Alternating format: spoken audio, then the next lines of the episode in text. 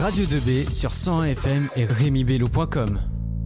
Vous êtes bien sur Radio 2B 100 FM et tout d'abord un grand merci à nos partenaires tels que la région Centre-Val de Loire, le département d'Eure-et-Loire et la mairie de Nogent-le-Rotrou. Tout de suite, on se retrouve avec une, une, interview téléphonique de Clément à Alain Baraton, le jardinier en chef du château de Versailles. Alors, tout d'abord, Alain Baraton, un jardinier, est-ce uniquement un genre de Michel Lys, c'est-à-dire une personne avec un chapeau de paille, une chemise à carreaux ou encore une salopette J'ai le sentiment que c'est presque de la provocation que de me poser la question. Michel Lys était un très grand jardinier et, qu'il repose vraiment en paix, c'était un homme admirable. Mais le jardinier n'est pas seulement un homme euh, qui se coiffe d'un chapeau de paille et qui met un tablier et des bottes, c'est surtout quelqu'un qui accompagne la nature, qui est moderne et qui peut parfaitement se fondre dans la foule et paraître totalement, j'allais dire, transparent. Donc ce n'est pas une caricature, c'est une femme, c'est un homme, simplement qui a les mains parfois plus souvent crottées que celles de son voisin, mais c'est à ça qu'on reconnaît, comment dire, un, vrai jardinier à la terre sous les ongles. D'accord. Alors, nous sommes lycéens. Dans deux mois, les terminales vont devoir choisir une orientation post-bac. Dites-moi, par exemple, que diriez-vous à un jeune pour le motiver à se lancer dans la profession de jardinier ben, Vous savez, moi j'ai la chance d'exercer ce métier depuis 40 ans maintenant. Et je parcours le monde également. Et je constate que l'on recherche des jardiniers partout, partout sur la planète. Les technologies évoluent. Euh, hier, on était mécanicien, on se dirige vers les voitures électriques. Ceux qui ont appris leur métier sur les moteurs à explosion se retrouveront peut-être demain sans emploi. Ceux qui faisaient métier de l'informatique aujourd'hui ont du mal à trouver tout le monde est dans l'informatique. Ce qui est sur le jardin, lui, ne bouge pas. On veut des jardins, on en veut toujours plus et de plus en plus beaux. On recrute actuellement des jardiniers français à Pékin, par exemple. Et ce sont, des jardiniers fort bien payés. Donc le métier de jardinier est un métier qui rend heureux, est un métier qui est bien rémunéré et c'est un métier qui a de l'avenir. Donc il faut choisir le métier du paysage sans aucun, aucune hésitation. Alors, Monsieur Baraton, justement, comment vous est venue l'envie de devenir jardinier et plus particulièrement ensuite dans le château de Versailles? Je vous entends très très mal. Est-ce que vous pourriez répéter, s'il vous plaît? Comment vous est venue euh, l'envie de devenir jardinier? Alors, moi, je, pas, je, ne voulais pas à l'origine être jardinier. Je voulais être photographe. Et en fait, je me suis fait engager à Versailles euh, comme pour faire payer les voitures. Il y a des voitures qui peuvent rentrer, donc il y avait un caissier j'étais ce caissier. Et puis j'ai découvert des arbres extraordinaires, j'ai découvert un parc sublime, et j'ai eu envie de devenir finalement jardinier pour protéger ce parc. Et voilà comment je suis devenu euh, ce que je suis aujourd'hui, simplement en ayant découvert un, jardin d'exception euh, qui recrutait et qui, depuis 40 ans, me donne beaucoup, beaucoup de joie. Et euh, quelle étude doit-on suivre pour arriver du coup à cette profession? Alors ça, c'est du jardinier. Il y a des jardiniers qui peuvent être ingénieurs euh, agronomes, très diplômés, et diriger demain les espaces des grandes villes. Vous avez des jardiniers qui ont des BTS, d'autres qui ont simplement des bacs, euh, des pro, d'autres qui ont des BEP, d'autres qui n'ont rien.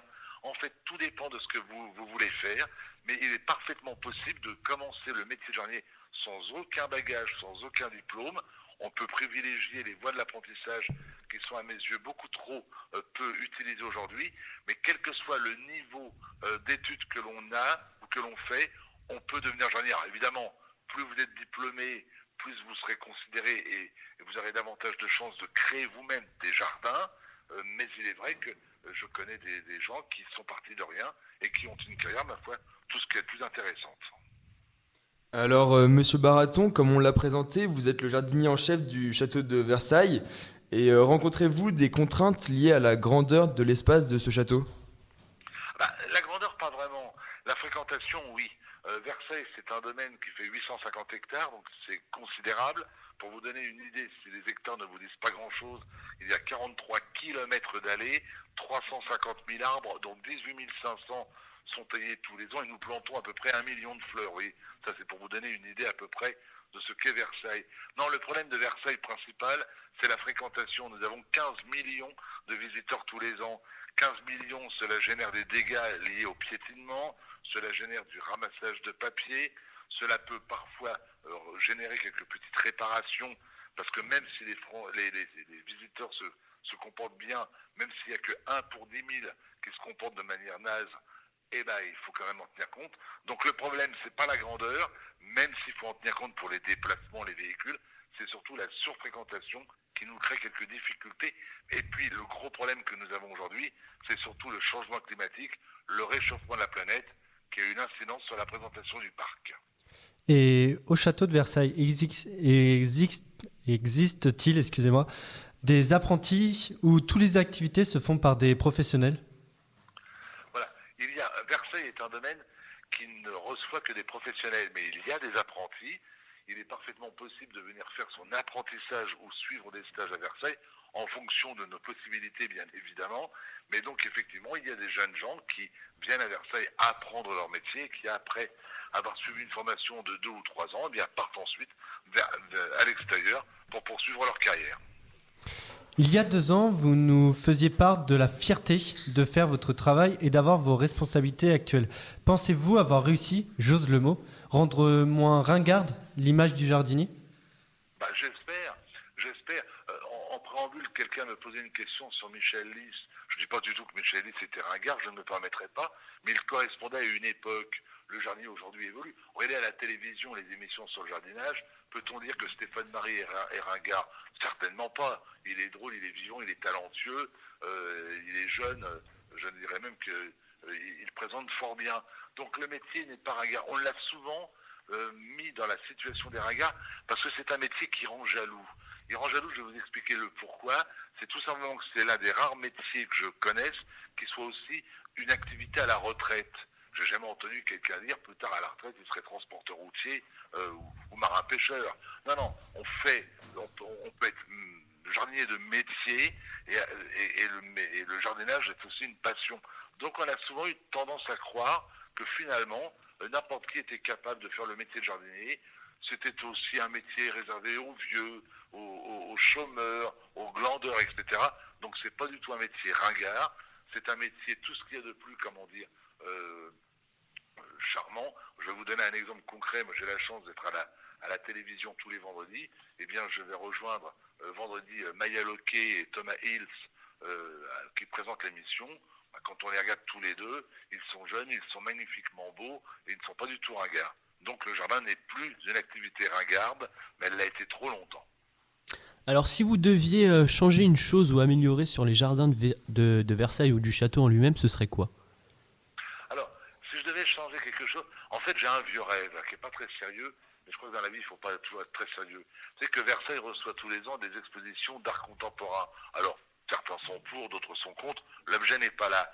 Moi ce que j'aimerais, c'est mettre dans la perspective au loin, quand on est dans les jardins et qu'on voit vraiment très très loin, donc dans le château, un nain de jardin géant. J'adorerais que quel que soit le lieu à Versailles où l'on se trouve, on voit un nain énorme euh, euh, qui, qui, me mettrait un petit, un petit, un petit peu d'humour. Évidemment, j'aimerais le faire pour un jour ou deux, pas éternellement, mais sinon je ne toucherai à rien, parce que Versailles, c'est un, endroit qui a été créé par des hommes, dont André Le Nôtre. C'est un jardin qui a suivi trois siècles d'histoire de France, la grande et la petite, et ce serait prétentieux de ma part de vouloir changer quoi que ce soit. Il y a des gens aujourd'hui qui veulent changer l'histoire de France, euh, la manière de parler, euh, il y en a qui veulent changer l'orthographe. C'est d'une prétention inouïe. Ce sont des administratifs qui ont l'intention, comme ça, de, transformer des milliers d'années de culture. Eh bien, ce serait aussi prétentieux de ma part que de vouloir changer quoi que ce soit à Versailles. Simplement, peut-être, le rendre davantage accessible aux visiteurs les moins aisés. Et puis, si je pouvais vraiment améliorer quelque chose, d'un coup de baguette magique, c'est de faire en sorte que l'ensemble de l'endroit soit accessible aux personnes à mobilité réduite. Et là, malheureusement, ce n'est pas possible. Et si je me rappelle bien, il y a deux ans, vous parliez de votre deuxième jardin, votre jardin secret, comme vous l'appeliez, comme vous l'appeliez. Et euh, comment se porte-t-il? Est-ce qu'il est plus riche ou plus foisonnant maintenant? Il a toujours été très riche. Simplement, il ne bénéficie pas d'un entretien exemplaire. J'ai la chance, effectivement, d'avoir un jardin privatif dans le parc. Et en fait, je n'y fais rien. Parce que j'adore regarder l'herbe pousser. Tu depuis 40 ans, je tombe, je taille les arbres, je plante, et je dirige en quelque sorte la nature. Eh bien, j'aime bien me reposer dans un endroit où la nature peut s'exprimer par elle-même. Donc, dans ce jardin qui est gentiment tondu, mais sans plus, je ne fais rien. Il va donc très bien. J'ai une pelouse qui est envahie de pissenlits et les fleurs jaunes sont merveilleuses.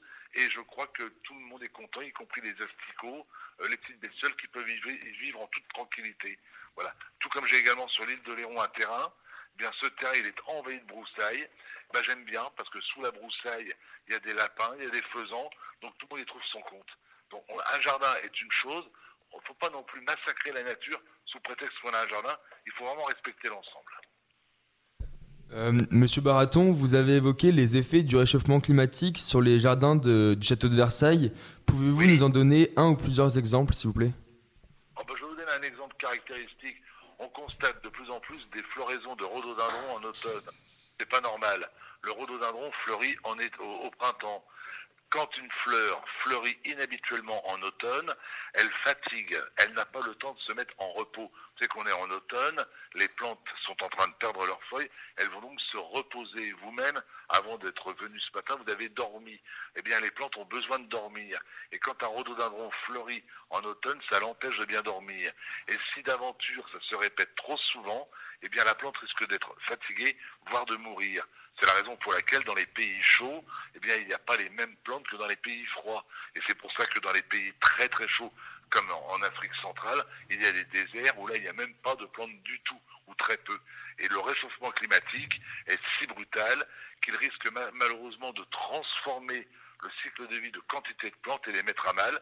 Je viens de citer les rhododendrons, je pourrais parler des rhododendrons, des marronniers qui souffrent de beaucoup de maladies, des êtres qui en souffrent également, je pourrais vous parler des frênes, des insectes également, comme la mineuse du marronnier, comme la pyrale du buis, qui profitent des hivers devenus beaucoup trop, trop cléments. Vous savez, je vais vous dire, vous êtes tout jeune apparemment, mais moi je suis né en 1957, j'ai 60 ans.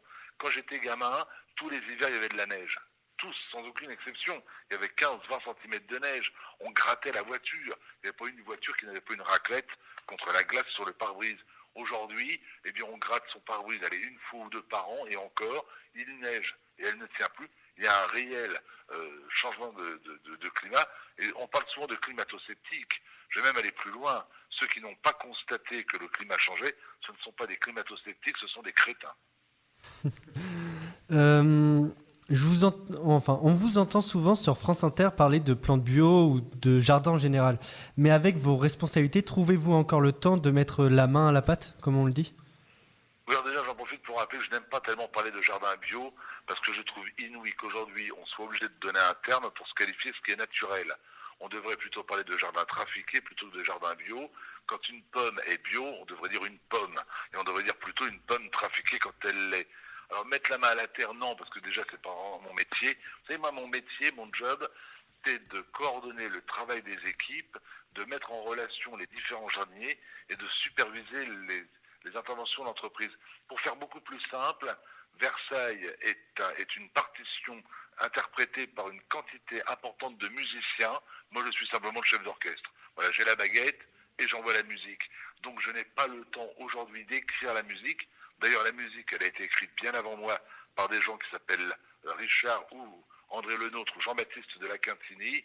Mon rôle, c'est vraiment de faire en sorte que tout aille pour le mieux. Mais il m'arrive de mettre la main à la pâte, mais uniquement quand j'ai vraiment envie de le faire. Et c'est pour le plaisir personnel, mais ce n'est pas, pas, pas fréquent. Alors, comme vous le savez, euh, nous, nous sommes dans le Perche. Euh, on aimerait savoir ce que vous pensiez par rapport à l'arrachage des haies. Bah, vous savez, le Perche, c'est une région que je connais bien parce que j'étais venu d'ailleurs il y a deux ans, après que Jean-Pierre Coff m'avait demandé euh, d'intervenir. Jean-Pierre Coff, qui était un ami, l'occasion d'ailleurs de lui rendre un, petit hommage. On en reparlera après, Jean-Pierre Coff et moi, nous nous promenions souvent dans le Perche, dans la Beauce, euh, dans des régions où la campagne est, est importante, où l'exploitation des sols l'est aussi, et où il y a des haies. Ces haies ne permettent pas seulement aux oiseaux de nicher, elles maintiennent les sols, elles coupent le vent, elles participent à la biodiversité. Et l'arrachage des haies est une action criminelle dénoncée depuis un an, depuis cinq ans, depuis dix ans. Depuis que je suis né, j'entends parler du scandale euh, de l'arrachage des haies. Alors j'aimerais que les politiques, de temps en temps, au lieu de nous faire de belles promesses, soient un petit peu plus réactifs et soient maintenant opérationnels. On sait les dégâts causés par l'arrachage des haies. Alors arrêter d'arracher les haies, ce serait bien. En replanter, ce sera encore mieux. Dans certaines régions, dans certaines villes, ça commence à se faire. Mais c'est un petit peu trop lent à mon goût. La France est un pays on, on reproche au président Emmanuel Macron de dire que les Français sont feignants. Je, je ne dirai rien, ni sur Macron, bien sûr, ni même sur les Français. Par contre, ce que je sais, c'est que les Français sont des donneurs de leçons pour les pays étrangers, mais sont incapables de temps en temps de montrer l'exemple. Alors, au lieu de montrer les voisins, comme en Amazonie où on abat les armes, qu'ils deviennent exemplaires et qu'ils cessent de pleurer pour tout. On a arraché trop de haies, c'est vrai. Alors arrêtons de pleurer et replantons-les. Alors justement, vous avez parlé de Jean-Pierre Coff, euh, on sait que vous le connaissiez bien. Euh, nous, c'était notre parrain euh, à la radio, malheureusement, il ne fait plus partie de ce monde. Que retenez-vous de, de ce grand homme? Jean-Pierre Coff était un homme exceptionnel. Jean-Pierre Coff était un ami intime, un véritable euh, guide spirituel. Je, de- je devais tout. D'ailleurs, je lui disais souvent qu'il m'énervait parce que je lui devais, beaucoup. C'est lui qui a publié mon premier livre, c'est lui qui m'a fait rentrer à la radio. C'est un homme qui me conseillait, que j'aimais vraiment profondément. Jean-Pierre Coff est un, est, un personnage euh, qui, qui, va en- davantage nous manquer euh, qu'il nous manque déjà. Euh, quand on parle de la, de la malbouffe, c'est que Coff, le premier, qui s'est mobilisé contre la malbouffe. Et vous verrez que ces combats, on en reparlera dans 5 ou 10 ans. C'était donc quelqu'un qui était un type euh, extraordinaire. Je sais à quel point il aimait venir vous, vous rencontrer. Il, était le parrain de votre radio. Je ne sais pas si vous imaginez cette chance. Jean-Pierre Coff, un homme connu dans le monde entier, un homme qui travaillait sur France Inter, qui travaillait aux grosses têtes, qui travaillait euh, avec des, des, salaires très confortables et qui se prenait de passion et qui n'hésitait pas à prendre sa voiture pour venir répondre à votre micro de temps en temps. C'était ça Jean-Pierre Coff, un homme vrai, intègre, honnête.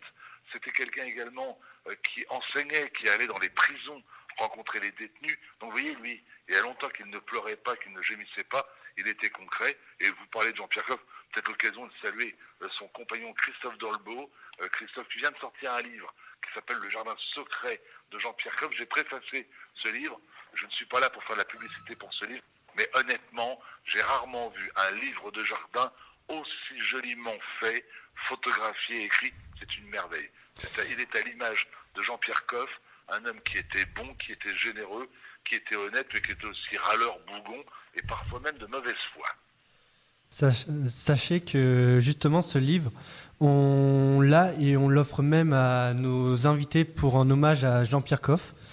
Et euh, on voulait juste euh, finir, euh, finir sur quelque chose que bah, Jean-Claude Carrière a cité justement dans l'ouvrage qui était dédié à Jean-Pierre Coff. Jean-Pierre était devenu jardin. Partagez vous aussi son avis